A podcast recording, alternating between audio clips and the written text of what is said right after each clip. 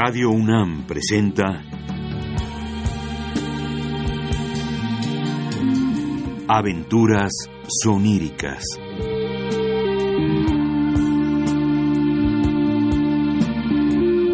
Un programa a cargo de Eduardo Ruiz Aviñón.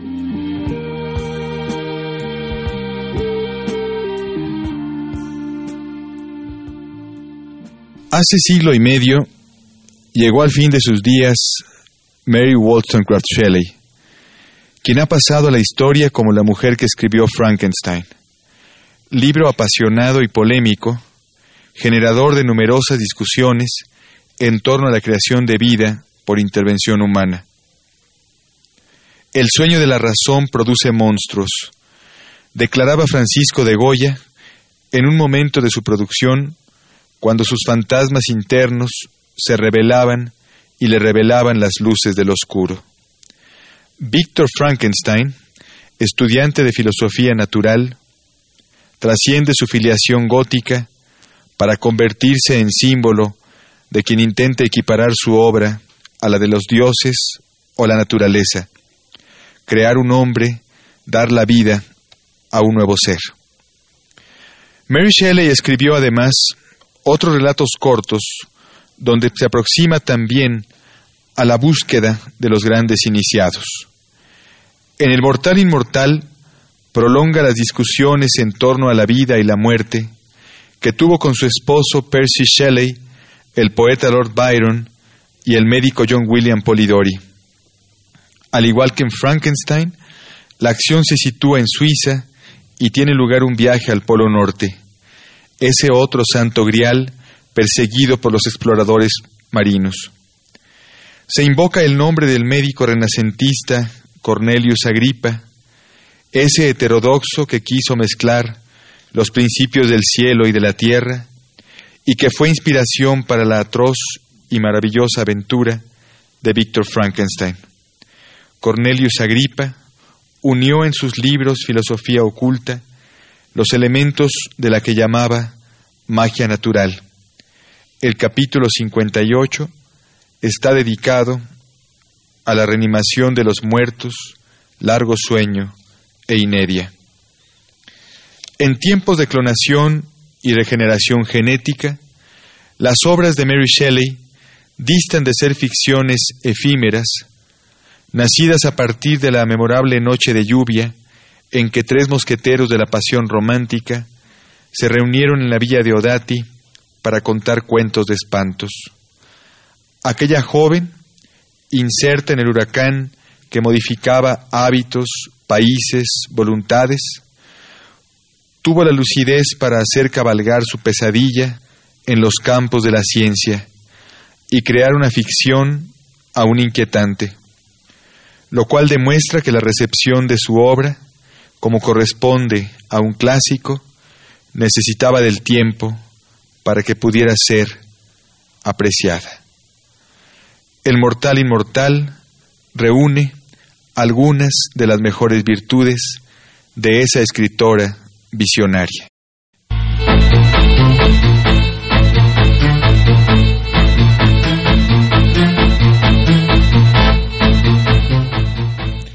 Radio UNAM y Teatro Gótico presentan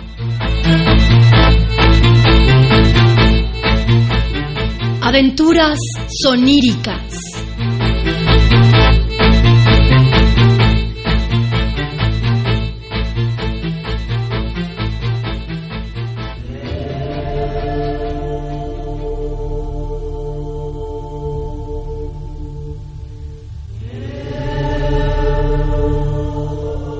El mortal inmortal de Mary Shelley.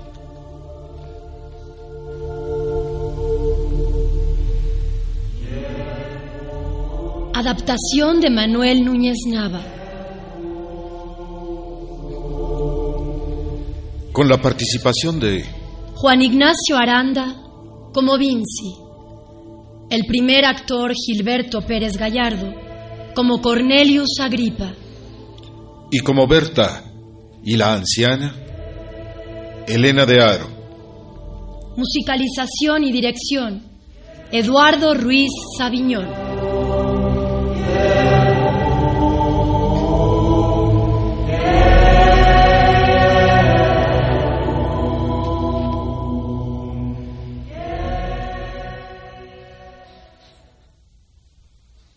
...16 de julio de 1833... Este es un aniversario memorable para mí. En esta fecha celebro mi cumpleaños 323. ¿El judío errante? Por supuesto que no. Sobre su cabeza han pasado más de 18 siglos. En comparación con él, yo soy un inmortal muy joven. Entonces, ¿soy un inmortal? Esta pregunta me la he formulado día y noche durante 303 años y aún no encuentro la respuesta. Hoy mismo detecté una cana entre mi pelo castaño. Sin duda, significa decadencia. No obstante, puede que haya permanecido oculta durante 300 años, ya que algunas personas han encanecido por completo antes de cumplir los 20. Contaré mi historia y así procuraré pasar algunas horas de esta larga eternidad tan agotadora para mí. Para siempre. Puede ser. Vivir para siempre. He oído hablar de encantamientos en los que las víctimas fueron arrojadas a un profundo sueño para despertar después de cien años tan jóvenes como siempre. Y también he oído hablar de los siete durmientes. Creo que así no es agotador ser inmortal, pero... ¡Ay! La carga del tiempo interminable, el paso tedioso de las horas. En fin, vuelvo a mi tarea. Todo el mundo ha oído hablar de Cornelius Agripa.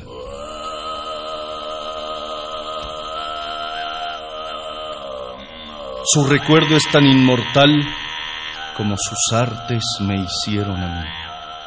Todo el mundo ha oído hablar también de aquel alumno suyo, que sin saberlo despertó a un espantoso espíritu durante la ausencia de su maestro y fue destrozado por él. ¿Cierto o falso? El informe de este accidente se hizo público, con grandes inconvenientes para el renombrado filósofo. Todos sus discípulos lo abandonaron de inmediato y sus sirvientes desaparecieron. ¡No se vayan! ¡Malagradecidos! No hay quien alimente los juegos con carbón, ni quien cuide los cambiantes colores de las sustancias mientras yo estudio. ¿Cuándo voy a poder dormir? Uno tras otro los experimentos fracasan. No basta un par de manos para acabarlos. Los espíritus oscuros se ríen de mí porque no soy capaz de retener a nadie a mi servicio. Entonces yo era muy joven y muy pobre y estaba muy enamorado. Durante casi un año había sido alumno de Cornelius pero no estaba presente cuando aquel accidente tuvo lugar. Al regresar, mis amigos me imploraron que no me quedara en la casa del alquimista. Temblé mientras escuchaba la terrible historia que me narraron y no esperé una segunda advertencia. Eh, maestro, eh, esperaba tu regreso. He decidido marcharme. ¿Qué dices? Eso es imposible. Te necesito. Lo sé, pero eh, no puedo quedarme. ¿Así esperas avanzar en tus estudios? ¿Ya olvidaste el juramento de obediencia? Eh, tengo miedo. ¿De qué? Me han contado cosas terribles. no confías en mí. He venido a ver cómo se ata las sandalias mi maestro dice la enseñanza. Sí, pero... Te he querido como a un hijo. Lo sé, lo sé y, y te lo agradezco, maestro, pero... Más allá de cuestiones personales, abandonarme significaría dejar un ciclo sin cumplirse. Lo que pasa es que... Piénsalo bien. Si te quedas, te daré una bolsa de oro. Una bolsa de oro. Sentí como si me tentara el mismo Satanás. Mis mandíbulas temblaban, el pelo se me puso de punta y corrí a la velocidad que me permitieron las débiles rodillas. ¡Vinci! ¡Vinci! ¡Tú también! ¡Espera!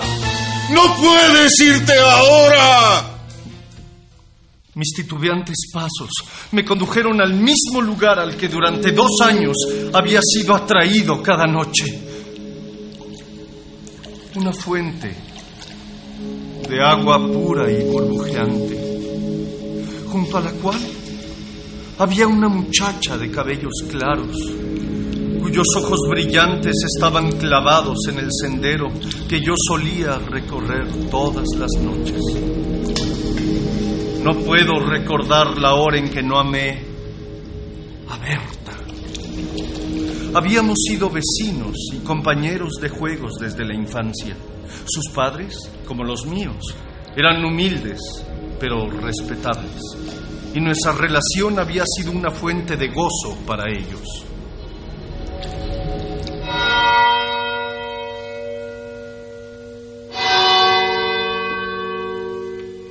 En una hora nefasta, una fiebre maligna se llevó a sus padres.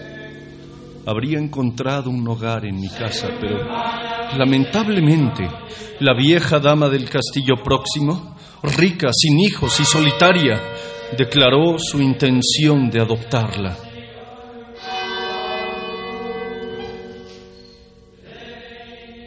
A partir de entonces, Berta vistió de seda. Habitó en un castillo recubierto de mármoles y se vio favorecida por la fortuna. Sin embargo, en su nueva situación, Berta siguió siendo leal al amigo de días más humildes. A menudo visitaba la cabaña de mi padre y cuando se le prohibió venir, se desviaba hacia el bosque cercano y se encontraba conmigo junto a la umbría fuente.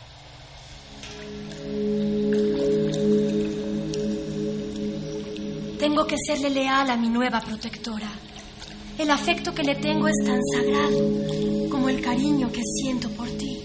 ¿Cómo puedes decirlo? Soy demasiado pobre como para casarme contigo. Otra vez con lo mismo, Vinci. Me atormentas. Te amo. Te amo, pero soy demasiado impaciente y me encolerizan los obstáculos que impiden nuestra unión. Hace varios días que no nos vemos y ahora vienes a recordarme tu pobreza. Aunque pobre, soy honesto. Si no lo fuera, pronto podría ser rico. ¿De verdad? ¿Podrías hacer fortuna, Vinci? Sí. Dime cómo. Eh, no, no, no, no, no puedo hablar. Se trata de algo muy misterioso. ¿De qué? Eh, no sé, no, no sé. El solo hecho de pensarlo hace que los pelos se me pongan de punta. Vamos, Vinci, dime de qué se trata. Está bien.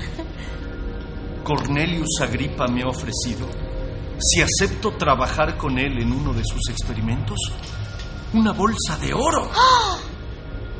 Dices amarme, pero temes enfrentar al diablo por mí. No, no, no, no. Lo, lo único que temo es ofenderte. Vinci, ¿crees que de verdad cumpliría su ofrecimiento? Sí.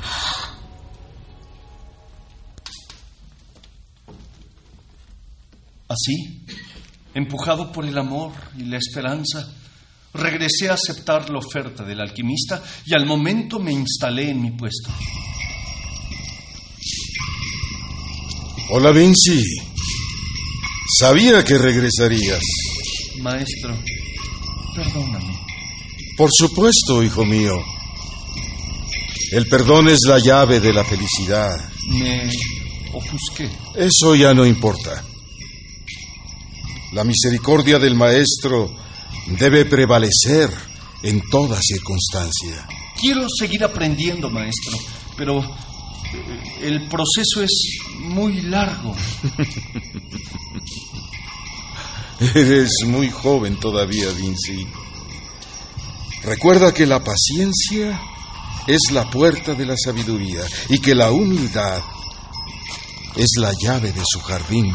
Maestro, ah, amo a Berta, pero su protectora me desprecia porque soy pobre. Eh, tú dijiste que me ayudarías. Claro. Y así lo haré. ¿De veras? No lo dudes. Dijiste que me darías una bolsa de oro. sí. Y también te daré algo que vale más que eso.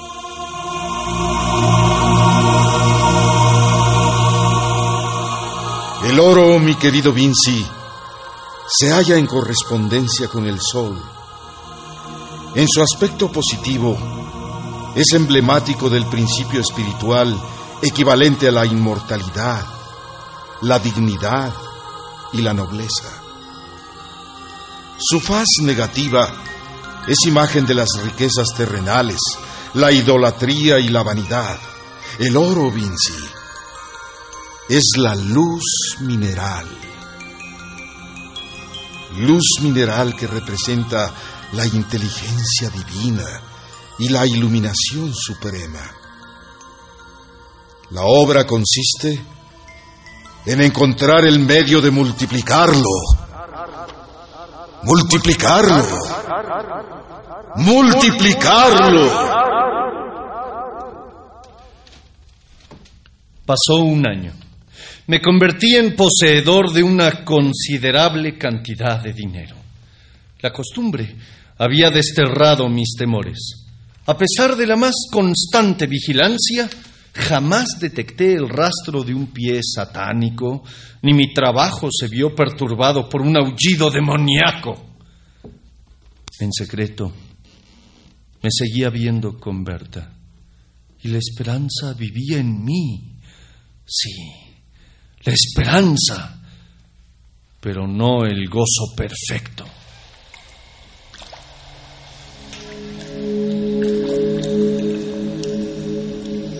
Berta, Berta, no podré vivir si no consumamos nuestro amor. Vinci, el amor y la seguridad no pueden ser amigos.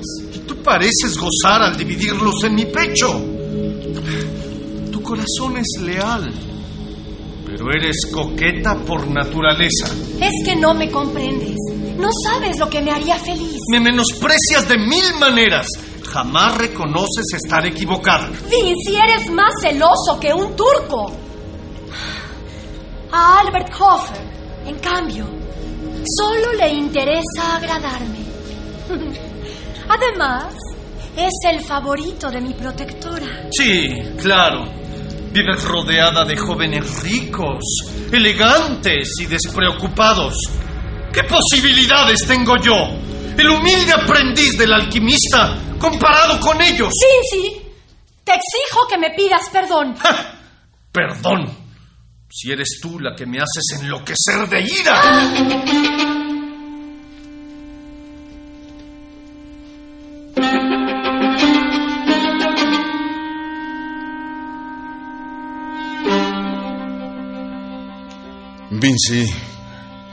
Necesito que te quedes a ayudarme esta noche. No, no puedo. Ah, tengo que reunirme con Berta. Se trata de algo muy importante. Berta tiene toda la vida por delante, puede esperar. Ahora hay que alimentar los hornos y, y vigilar los preparados químicos día y noche. Recuerda que prometiste ser obediente. Berta me aguardó en vano junto a la fuente. Su altivo espíritu se encendió ante mi descuido y cuando por fin logré escaparme durante los pocos minutos que Cornelius me concedió para dormir, esperando consolarla, me recibió con desdén. ¿Qué pasa, Vinci? ¿Por qué me haces esperar? Eh, no pude llegar antes.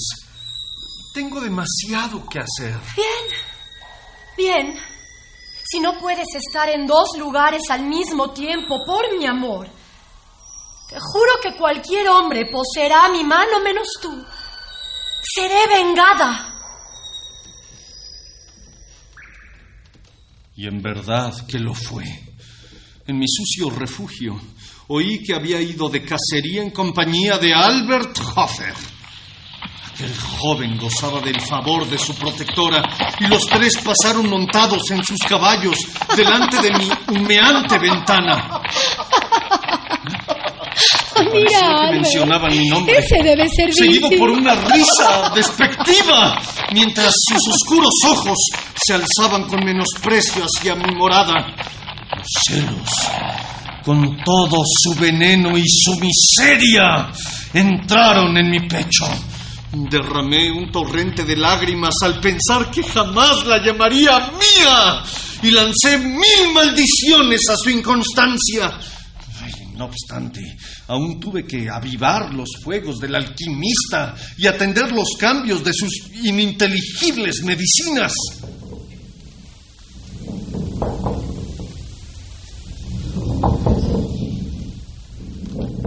He guardado vigilia durante tres días y tres noches sin cerrar los ojos un momento.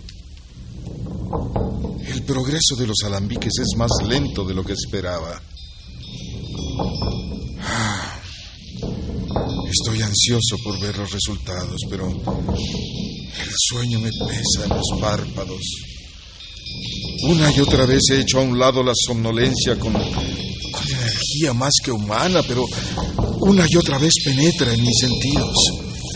Ah, pase lo que pase, tengo que permanecer despierto y cuidar estos crisoles. No, todavía no están listos. Habrá de transcurrir otra noche antes de que el trabajo esté realizado. Ah, Vinci. Vinci, Sí, maestro. tú dormiste anoche. Eh, sé que puedo confiar en ti. Mira ese frasco de cristal. El líquido que contiene es de un rosa pálido. Despiértame cuando su tonalidad cambie. Primero se volverá blanco y luego emitirá destellos dorados, Ah, pero no esperes hasta entonces. Cuando el rosa se desvanezca, levántame. Sí, maestro. Duerme un poco. Descansa. Ah, Vinci, muchacho, no toques el frasco. No te lo lleves a los labios. Es un filtro. Un filtro para curar del amor. Y tú no quieres dejar de amar a tu Berta, ¿no? Cuídate de beberlo. Y se durmió. Su venerable cabeza se hundió en su pecho y escuché su débil respiración. Ay, ay, ¿cuánto tiempo más tomará esta operación? La tonalidad rosada del líquido permanece inalterada. Ay, Berta, Berta, Berta. Pienso en ti y te veo junto a la fuente.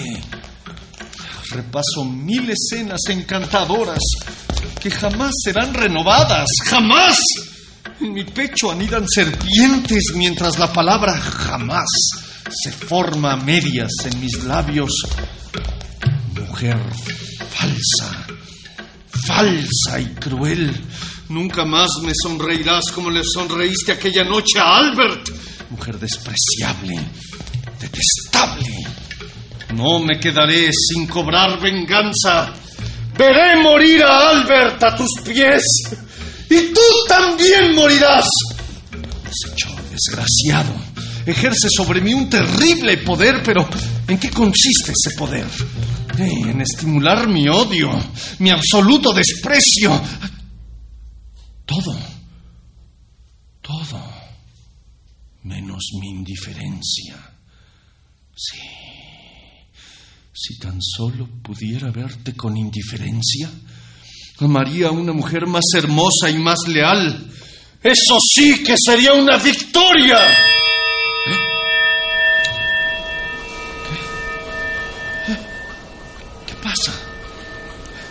Ese relámpago?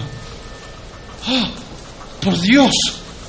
Me he olvidado de la medicina del adepto. El frasco. El frasco. Parece un globo luminoso. De la superficie del líquido surgen destellos más brillantes que los que emite un diamante cuando en él se posan los rayos del sol. Y este olor tan fragante. La medicina está lista. La beberé. Debo beberla. Sí. Este elixir me curará de la tortura del amor.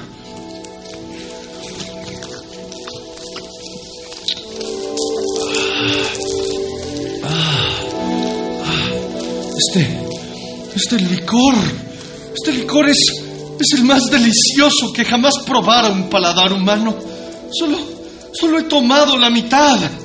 Y ya me siento en el paraíso. ¿Eh? ¿Eh? ¿Qué pasa? De- ¡Desgraciado! Has destruido el trabajo de mi vida. Perdón, maestro. Perdón, lo, lo- lo siento, esa, esa no era mi intención. ¿Qué hiciste? Levanté el frasco por curiosidad y, y maravillado por los destellos de intensa luz que emitía, lo dejé caer. Ay, imbécil. Podría matarte. Maestro, perdóname. Está bien. Está bien, ya no hay nada que hacer. Vete a descansar. El fuego de la medicina se apagó. La fragancia desapareció. Y yo... Yo debo calmarme, como todo filósofo bajo la prueba más dura.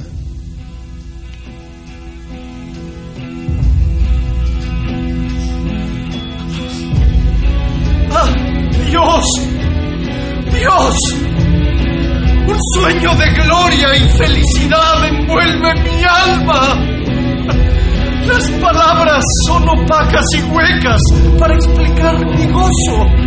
La alegría que llena mi pecho. ¡Ah!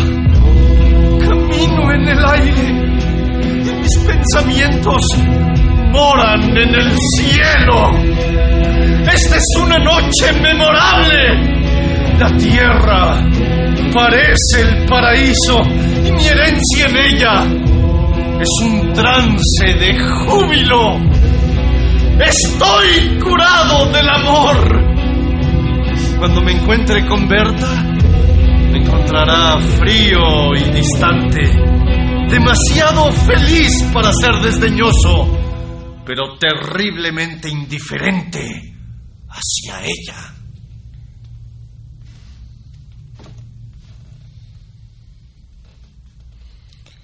Estoy seguro de que si tuve éxito en una ocasión, podré tenerlo de nuevo. Sí, así lo espero, maestro. Te lo deseo sinceramente. Comenzaré a mezclar las mismas sustancias una vez más. Me encerraré con mis libros y drogas. Ah, mientras tanto, tú puedes disfrutar de unas breves vacaciones. Gracias, maestro. Te prometo que en lo sucesivo seré el mejor de tus discípulos.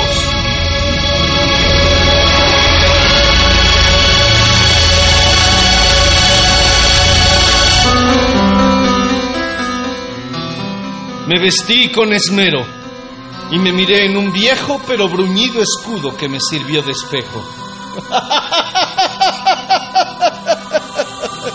Pensé, pensé que mi apariencia había mejorado maravillosamente. Encaminé mis pasos hacia el castillo. Ya podía ver sus altas torretas con corazón ligero, pues estaba curado del amor. Mi Berta me vio desde lejos mientras subía por la avenida. ¡Vinci! ¡Berta! ¡Berta! ¡Amor mío! ¡Vinci! Sin embargo, me había observado alguien más. ¿A dónde vas, mi intrépida señora? ¿A dónde con tanta prisa? De regreso a tu jaula. Los halcones andan sueltos. No, no, no lo impidas, señora. Tengo que verlo. ¡Berta! Hija mía, no pierdas el tiempo con ese pobre diablo. Señora, señora, ten piedad. Déjame seguir el impulso de mi corazón. ¡Berta! ¡Berta, espera! ¡Vinci no te conviene! Por favor, por favor, tengo que verlo. Necesito hablar con él. ¡Basta, señora! Respeto su edad y su posición social, pero tales consideraciones resultan triviales en este momento. Usted es aristócrata, pero actúa como una bruja.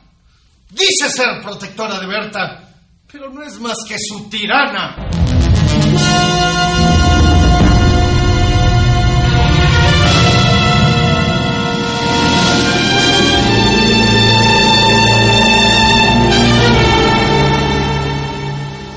Al llegar a la terraza, Berta se refugió en mis brazos.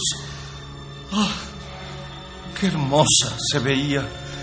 Sus ojos lanzaban llamas, las mejillas le brillaban con impaciencia y furia, y estaba mil veces más encantadora y grácil que nunca. Yo ya no la amaba. Oh, no. La adoraba. La idolatraba. Vinci. Vinci. Ya no soporto esta situación.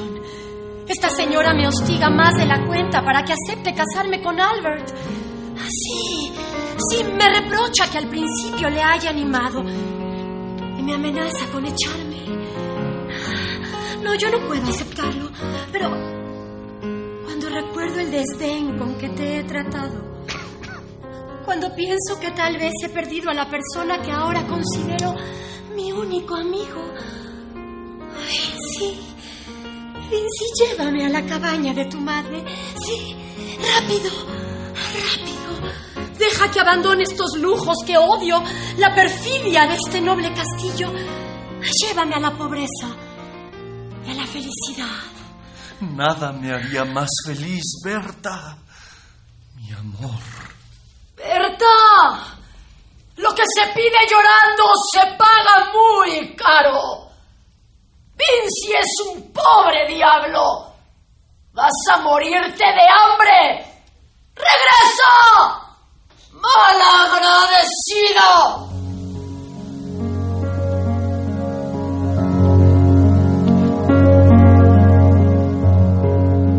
Mi madre recibió con ternura y júbilo a la hermosa fugitiva que había escapado de su jaula de oro en busca del amor y de la libertad. Mi padre, que la amaba, le dio una calurosa bienvenida. Fue un día de gozo que no necesitó la poción celestial del alquimista para brindarme el mayor deleite.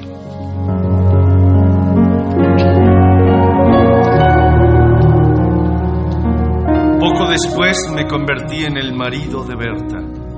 Dejé de ser el alumno de Cornelius, pero seguí siendo su amigo. Siempre sentí gratitud hacia él porque, aunque involuntariamente, me proporcionó aquel elixir divino que, en vez de curarme del amor, triste cura, infeliz remedio para males que en el recuerdo parecen bendiciones, me había infundido valor y decisión, haciéndome ganar un tesoro inestimable en la persona de mi Berta. Menudo recordaba maravillado ese período embriagador que casi me llevó al trance. La bebida de Cornelius no cumplió la misión para la que él afirmaba que había sido preparada, pero sus efectos eran más potentes y felices de lo que pueden expresar mis palabras.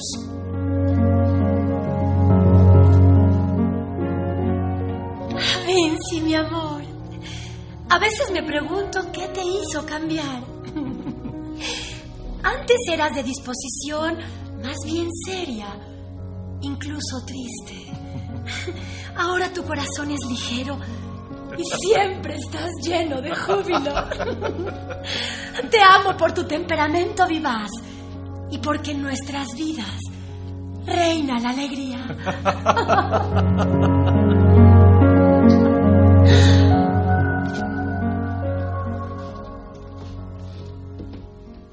Cinco años después, fui llamado al lecho de Cornelius, que agonizaba. Me había mandado buscar, solicitando que acudiera de inmediato. Lo encontré tumbado en su camastro, muy debilitado. La vida que aún le quedaba animaba sus penetrantes ojos que estaban fijos en un frasco de cristal que sostenía en la mano y que contenía un líquido rosa.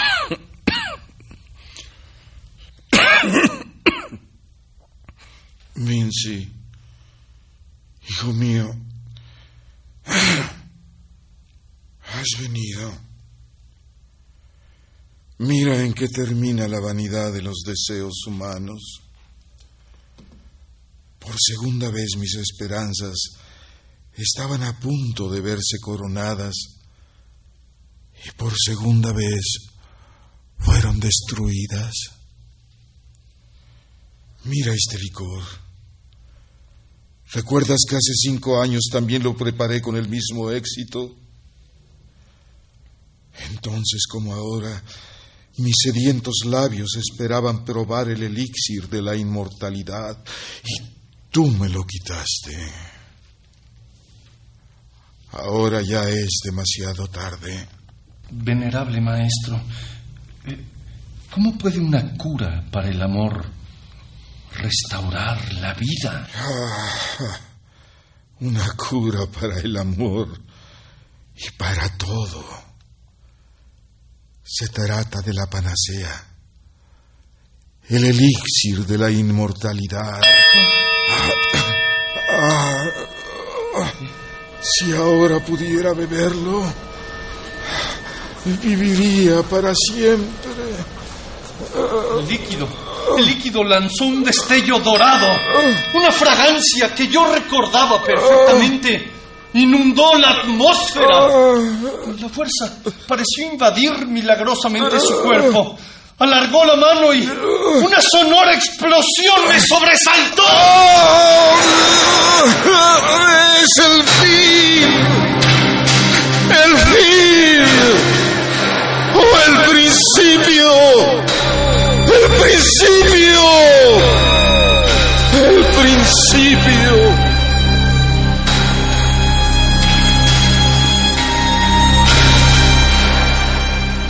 Una lengua de fuego salió disparada del elixir y el frasco que lo contenía quedó reducido a átomos.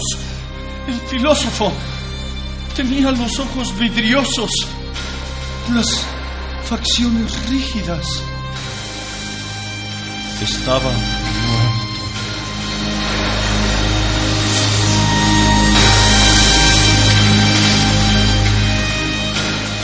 Pero yo vivía y viviría para siempre. Durante unos días creí en las palabras de Cornelius, sentí una extraordinaria elasticidad en el cuerpo y una vigorosa ligereza en el alma. Me observé en un espejo. No pude percibir ningún cambio en mis facciones, aunque ya habían transcurrido cinco años. Recordé los radiantes colores y el grato aroma de aquella pócima deliciosa. Era valioso el don que concedía. Yo era inmortal.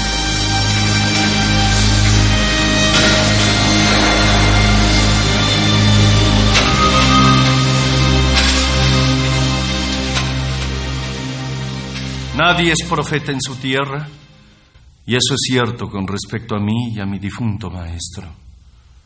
Lo amé como ser humano y lo respeté como sabio, pero desprecio la noción de que podía dominar los poderes de la oscuridad y me río de los supersticiosos temores con que lo contemplaba el vulgo.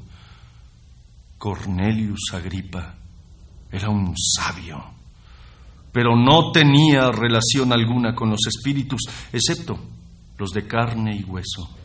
Su ciencia era sencillamente humana, y la ciencia humana jamás será capaz de conquistar las leyes de la naturaleza hasta llegar a aprisionar el alma para siempre en su morada carnal.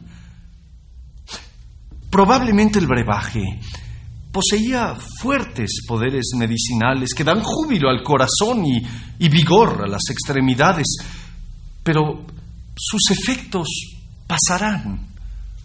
Sí, sí, ya, ya están disminuyendo en mi cuerpo.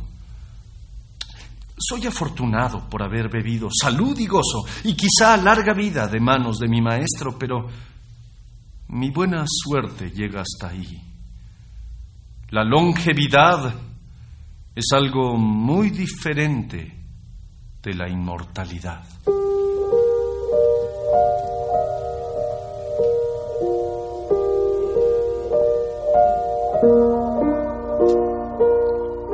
A su debido tiempo me alcanzará el destino de los hijos de Adán, quizá un poco más tarde, pero a una edad natural se ríen de mí por mi vanidad de consultar el espejo tan a menudo. Mi frente permanece sin arrugas, mis mejillas, mis ojos, toda mi persona continúa tan impecable como en mi vigésimo cumpleaños.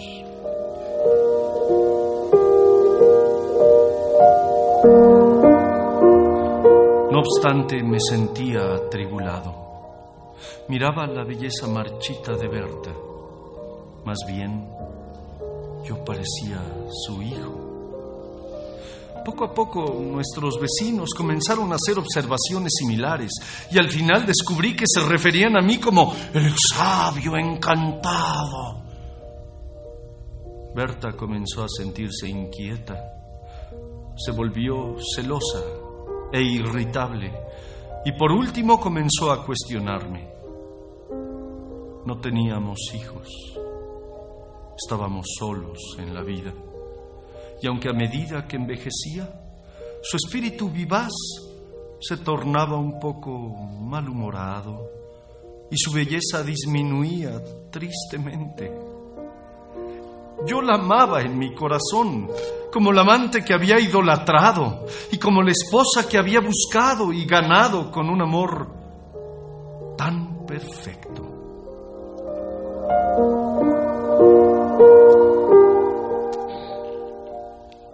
Finalmente nuestra situación se hizo intolerable. Berta tenía 50 años, yo 20. Con vergüenza, yo había adoptado en cierta medida los hábitos de una edad más avanzada.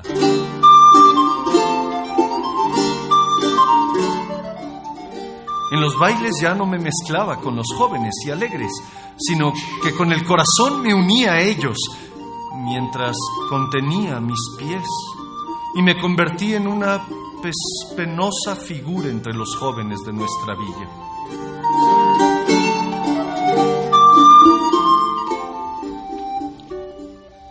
Antes del tiempo que ahora menciono, las cosas cambiaron y nos encontramos completamente aislados. Se decía que nosotros, eh, al menos yo, habíamos sostenido una relación vergonzosa con alguno de los supuestos amigos de mi antiguo maestro. Sentían pena por la pobre Berta, pero la abandonaron. y me veían con odio, con horror. ¿Qué debía hacer? La pobreza se había hecho sentir, pues nadie compraba los productos de mi granja y a menudo me vi obligado a viajar 30 kilómetros hasta algún lugar donde no me conocieran para venderlos. Habíamos ahorrado algo para un día asiago y ese día había llegado. Nos sentamos junto al solitario fuego invernal. El joven de corazón viejo y su vieja esposa.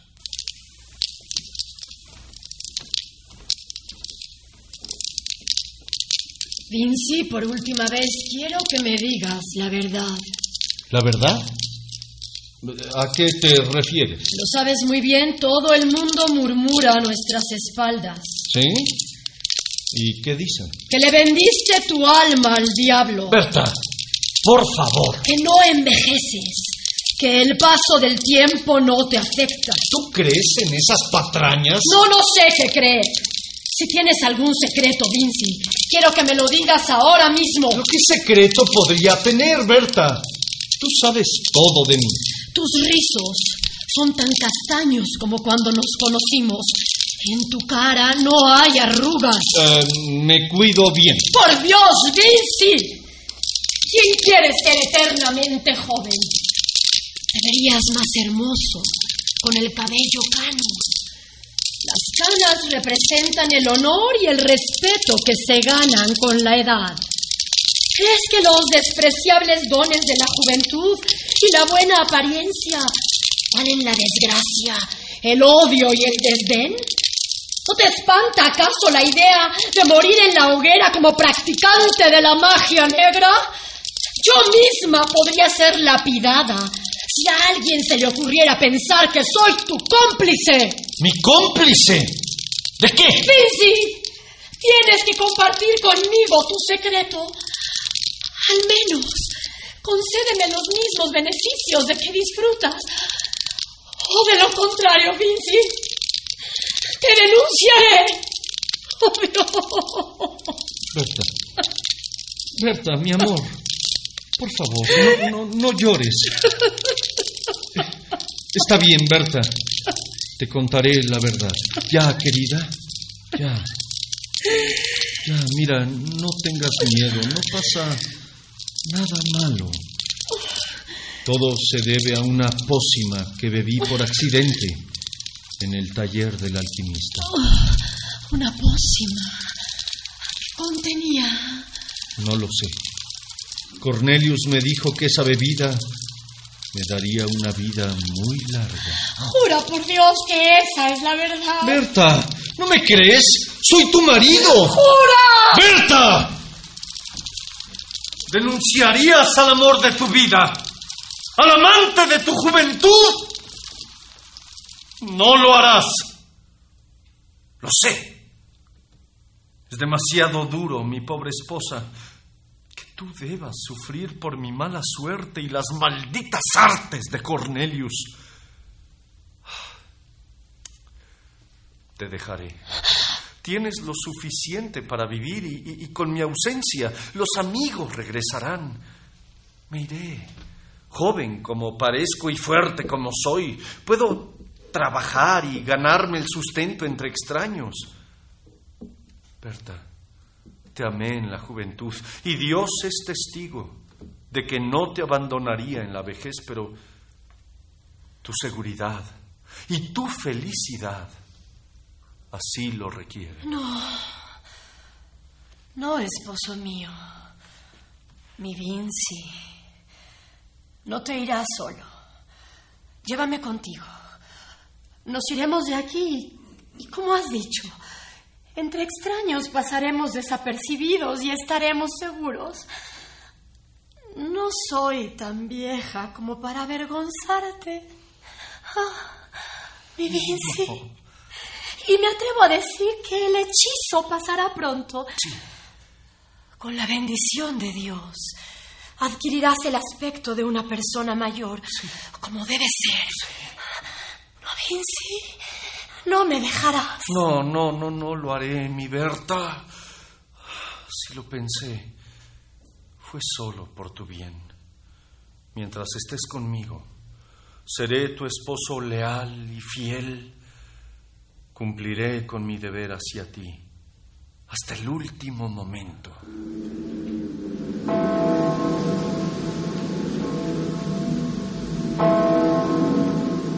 Día siguiente nos preparamos en secreto para nuestra partida. Nos vimos obligados a realizar grandes sacrificios. No pudimos evitarlo. Finalmente, conseguimos una cantidad suficiente para mantenernos mientras Berta viviera y sin despedirnos de nadie, abandonamos nuestro país natal para refugiarnos en un lugar remoto de la Francia occidental.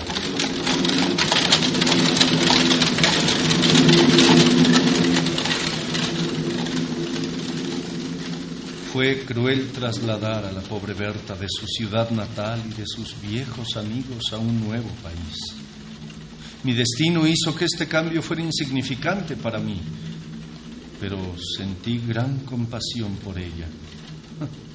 Y me alegró ver que encontraba compensación a sus desgracias en una variedad de circunstancias ridículas se afanó por reducir la aparente disparidad de nuestras edades con mil artes femeninas, maquillajes, vestidos juveniles, vivacidad de modales.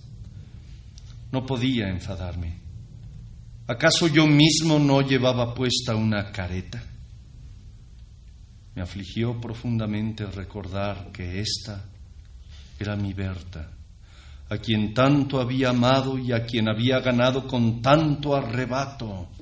La joven de ojos y cabello claros, con sonrisas de encantadora astucia, era ahora esta anciana, remilgada, bobalicona y celosa.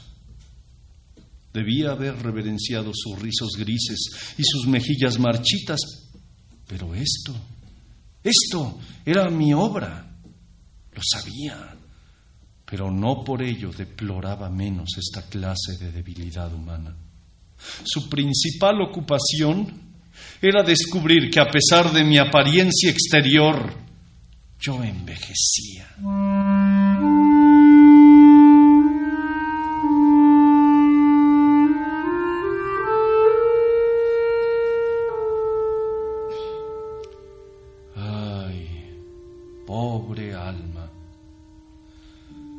Creo sinceramente que en tu corazón me amas de verdad, Berta.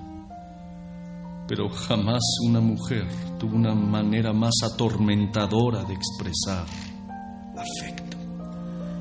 ¿Crees que marchas con vigor juvenil? Como el más joven entre los jóvenes. Pero en tu cara hay arrugas y decrepitud en tu andar. Berta, por favor, no comiences con lo mismo. Aunque pareces ser joven, tu cuerpo está enfermo. Berta, no. Sí, el peor síntoma es tu aparente salud. Tu juventud es una enfermedad. Debes estar preparado constantemente, Vinci, sino para una muerte súbita y terrible. Al menos sí, para despertar una mañana con el pelo cano y encorvado, con todas las marcas de una edad avanzada. Estás loca. Tu rápida inteligencia y tu excitada imaginación solo te sirven para lastimarme. Te dejas llevar por los celos. ¿Qué? ¿Celosa yo? Mm, acuérdate de aquella hermosa joven que me vio con ojos de aceptación. Ese mismo día me compraste una peluca gris. Sí. ¿Por qué seguir con estas circunstancias tan insignificantes? Vivimos juntos durante muchos y largos años. Berta tuvo que permanecer en cama por una parálisis. La cuidé como una madre lo haría con su hija. Siempre, siempre ha sido una fuente de consuelo para mí el hecho de que realicé mi deber con escrupulosidad hacia ella.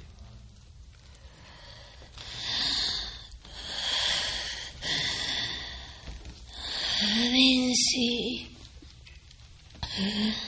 Vinci, mi amor. Fui tuya en la juventud. Y soy tuya en la vejez. Sin embargo, nunca comprendí por qué no quisiste revelarme tu secreto. Vinci, Vinci, si la eternidad existe, espero reencontrarme contigo. Mi. Berta, no te vayas.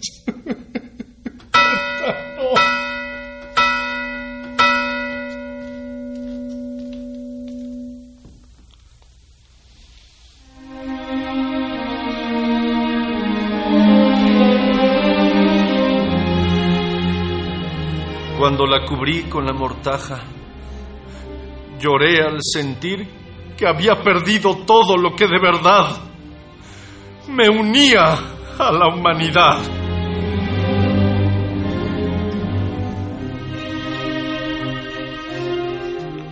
Desde entonces, cuántas han sido mis preocupaciones y aflicciones, y cuán pocos y vacíos mis gozos. Me detengo aquí en mi historia. No continuaré más. Un marinero sin timón o compás, arrojado a un mar tormentoso. Un viajero perdido en un páramo, sin hito o estrella para guiarle. Ese he sido yo. Pero más perdido y desvalido que ellos. A estos podría salvarlos un barco que se acerca. Pero yo no tengo ningún faro excepto la esperanza de la muerte. Muerte. Misteriosa amiga de cara lúgubre. ¿Por qué a mí, de entre todos los mortales, has apartado de tu abrazo protector? Por la paz de la tumba, por el silencio del féretro, Deja de trabajar en mi cerebro.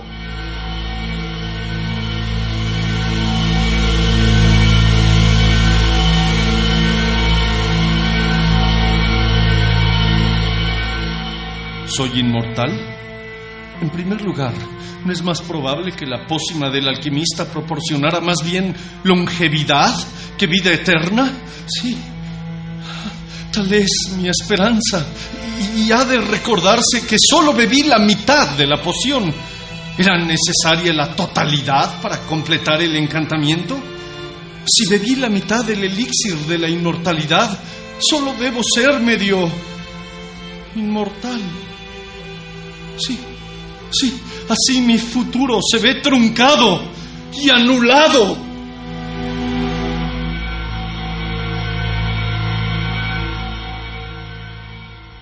¿Quién puede enumerar los años de media eternidad? ¿Ah? ¿Ah? A menudo trato de imaginar con qué regla puede dividirse el infinito. A veces tengo la fantasía de que los años caen sobre mí. He encontrado una cana. ¿Me lamento? Necio. Sí. A menudo el temor de la edad y la muerte reptan fríamente en mi corazón y cuanto más vivo, más temo a la muerte, aunque aborrezca la vida. Este es el enigma del hombre nacido para perecer y que como yo Lucha contra las leyes de su naturaleza. La medicina del alquimista no será resistente al fuego, a la espada o a las aguas asfixiantes.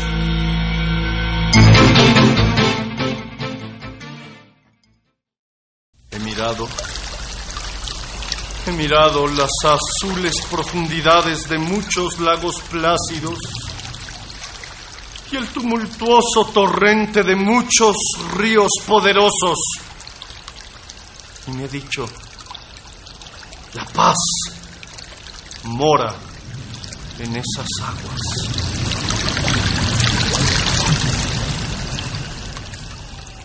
Sin embargo, me he alejado de allí para vivir un día más.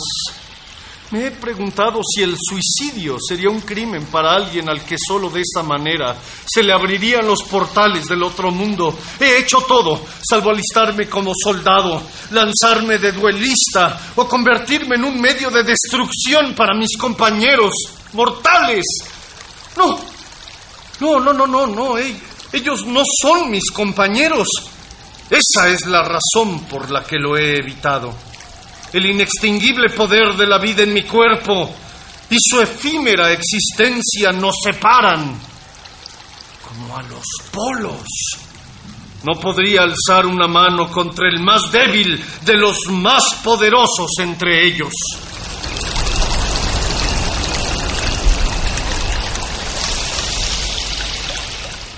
De este modo he vivido durante muchos años, solo y cansado de mí mismo, deseoso de la muerte, pero sin morir jamás. Un mortal, inmortal. Ni la ambición ni la avaricia pueden invadir mi mente. Y el amor ardiente que roe mi corazón jamás será correspondido, jamás encontrará un igual en quien abrazarse. Vive solo para atormentarme.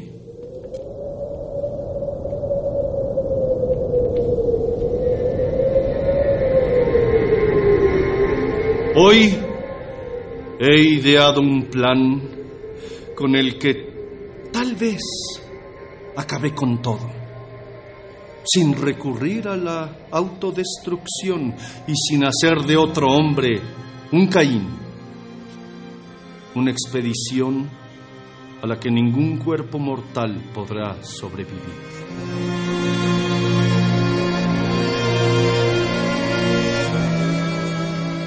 Así acabaré con mi inmortalidad y descansaré para siempre.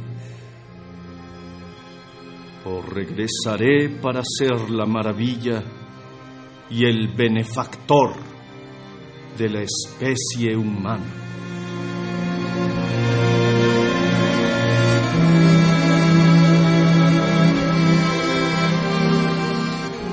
Antes de partir, una miserable vanidad me ha hecho narrar mi historia.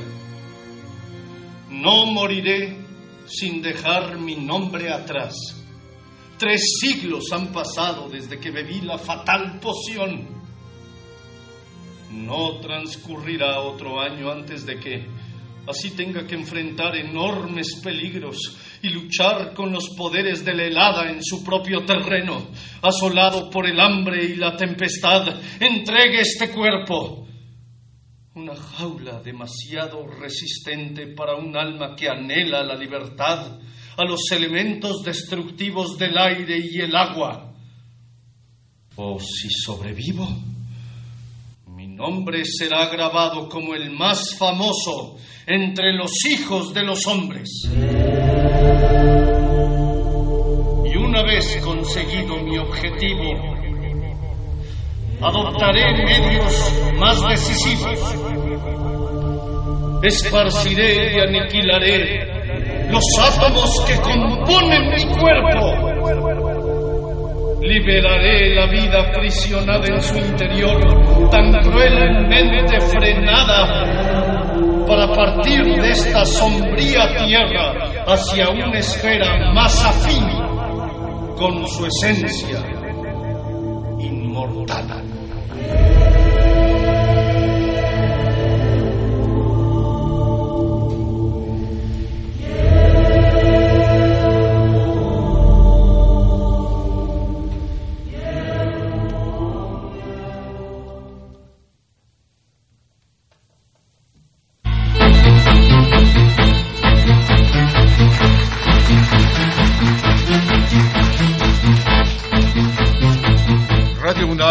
Teatro Gótico presentaron Aventuras soníricas. El mortal inmortal de Mary Shelley. Adaptación de Manuel Núñez Nava. Queremos agradecer la presentación que hizo de este programa el doctor Vicente Quirarte. Como actores participaron Juan Ignacio Aranda como Vinci, el primer actor Gilberto Pérez Gallardo como Cornelius Agripa y como Berta y la anciana, Elena de Aro. Operador Miguel Ángel Mendoza. Iluminación Luis Arturo Lara. Musicalización y dirección Eduardo Ruiz Sabiñón.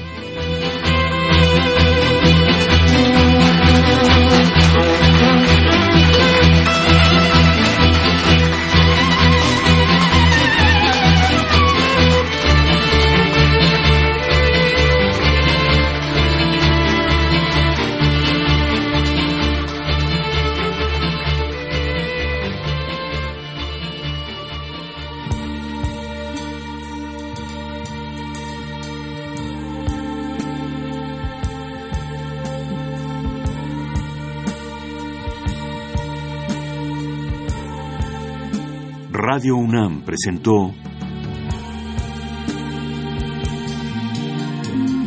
Aventuras soníricas.